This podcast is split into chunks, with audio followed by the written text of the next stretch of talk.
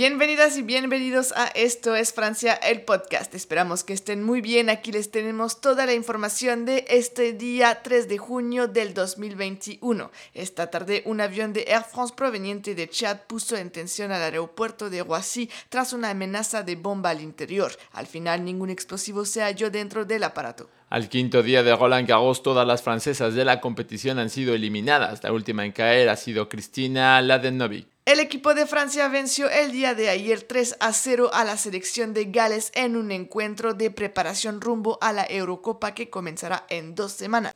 Gran fallo técnico en las líneas de urgencia en diferentes regiones de Francia el día de ayer. La empresa Orange en el ojo del huracán tras ser responsable del servicio. Aún se analizan los fallecimientos y daños colaterales de la falla.